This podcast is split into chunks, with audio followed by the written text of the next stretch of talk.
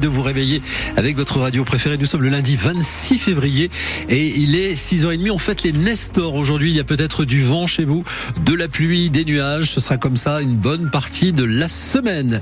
Heureusement, on aura la chance peut-être euh, grâce au Noustanric, notre beau Henri IV, euh, de vous euh, faire mettre, de, de faire du ski. Nous vous enverrons à Cotteret tout à l'heure.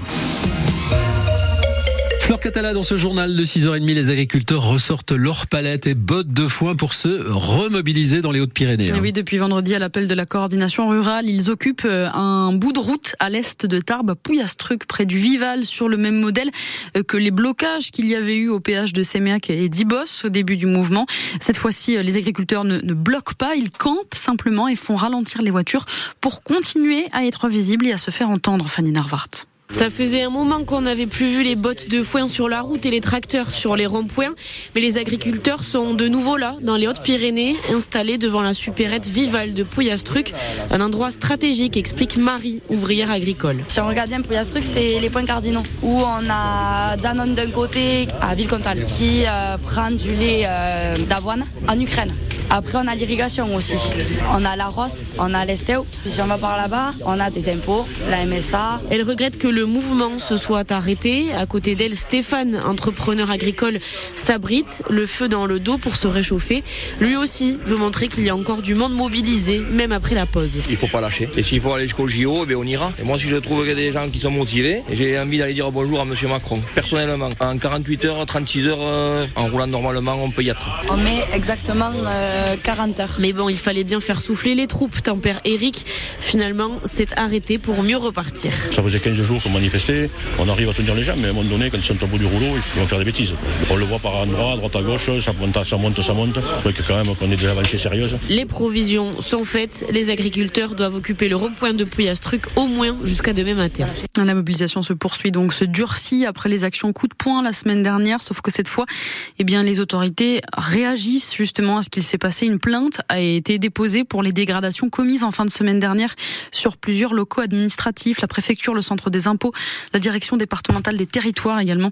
Des agriculteurs avaient déversé des pneus et du lisier, mais ils ont aussi cassé les portails d'entrée selon la préfecture. Après une journée d'ouverture euh, chaotique, le calme de retour au salon d'agriculture. Oui, ce sont les images du premier jour samedi qui ont marqué le week-end avec des affrontements entre manifestants et forces de l'ordre dans l'enceinte du salon. Des visiteurs qui ne pouvaient pas entrer, le président Emmanuel Macron hué, sifflé, et puis la journée d'hier plus calme avec la visite du chef du Rassemblement national Jordan Bardella, et puis le passage aussi hier soir du Premier ministre Gabriel Attal. Un salon de l'agriculture comme tous les ans très politique donc, mais encore peut-être plus pour cette 60e édition vu le contexte de la crise agricole. Alors est-ce vraiment un salon comme les autres? Cette année, on posera la question à notre invité tout à l'heure, éleveur de vaches à Jurançon, présent au salon en ce moment. Rendez-vous à 8h15. Et puis bien sûr, vous aurez aussi la parole. Est-ce que vous suivez le salon de l'agriculture? Cette année Que pensez-vous de ce qui s'y passe en ce moment? Venez nous le raconter en direct hein, sur France Bleu Béarn Bigorre. Et pour ça, vous nous appellerez bien sûr au 05 59 98 09 09. Et puis tout au long de cette matinale, Eric, à partir de 7h10 notamment, on sera en direct du salon de l'agriculture justement sur France Bleu Béarn Bigorre pour aussi échanger avec les exposants, découvrir leurs produits, leurs animaux, parce qu'ils sont nombreux ces exposants à être venus du Béarn et de la Bigorre pour se rendre à Paris, porte de Versailles, puisque le salon c'est aussi une formidable vitrine pour nos départements, Damien Gozioso. Côté Pyrénées-Atlantiques, on mélange les Béarnais et les Basques dans un grand hall réputé le plus festif du salon pour mettre notamment en avant cette année la tome des Pyrénées, les caves de Crouseille ou encore les kiwis de l'Adour et des start-up comme Carbogest installé à Gelos qui propose d'utiliser les sols agricoles comme puits de carbone aux entreprises ayant besoin de compenser leurs émissions. Deux vaches béarnaises sont présentes au salon, elles viennent de la ferme Récibir d'Issor en vallée d'Aspe. Pour les Hautes-Pyrénées, la délégation est moindre, regroupée sur un seul stand, mais c'est aussi parce que dans dix jours, il y aura le salon agricole de Tarbes, rendez-vous très couru des producteurs locaux. Les visiteurs à Paris peuvent quand même goûter évidemment du porc noir de Bigorre, les haricots tarbés label rouge, la poule noire d'Astarac Bigorre, et puis Marius Brossier, boucher à Haussin, participe aujourd'hui au concours de boucherie étale.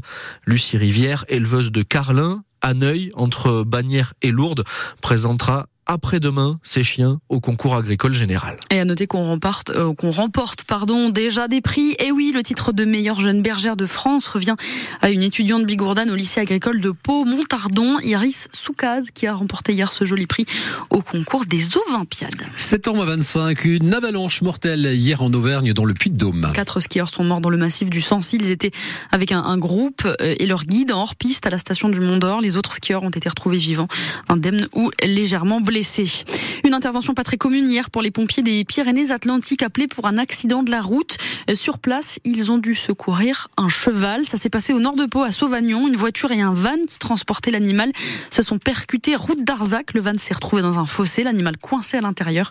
Heureusement, il n'avait rien. Il a pu être euh, dégagé. Le conducteur de la voiture d'en face a été légèrement blessé. Pas de sieste pour les ours cet hiver dans les Pyrénées. Ah oui, ils n'ont pas encore hiberné. Des traces ont été repérées au début du mois dans les vallées, alors qu'à cette période-là, normalement, eh bien, ils dorment. C'est assez inédit.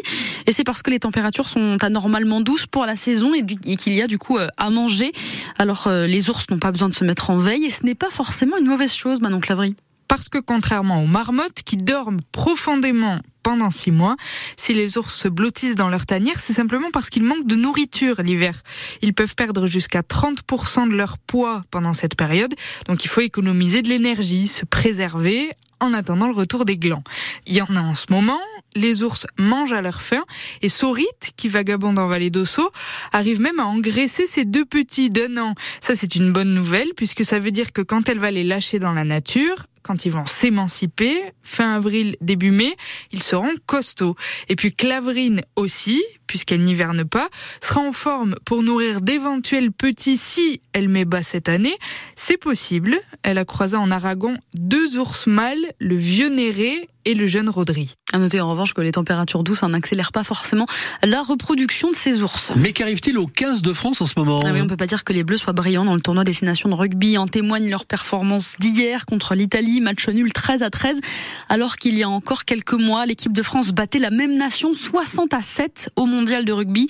Alors forcément, c'est plutôt très décevant. On en reparle dans le 100% sport dans un instant à 6h45.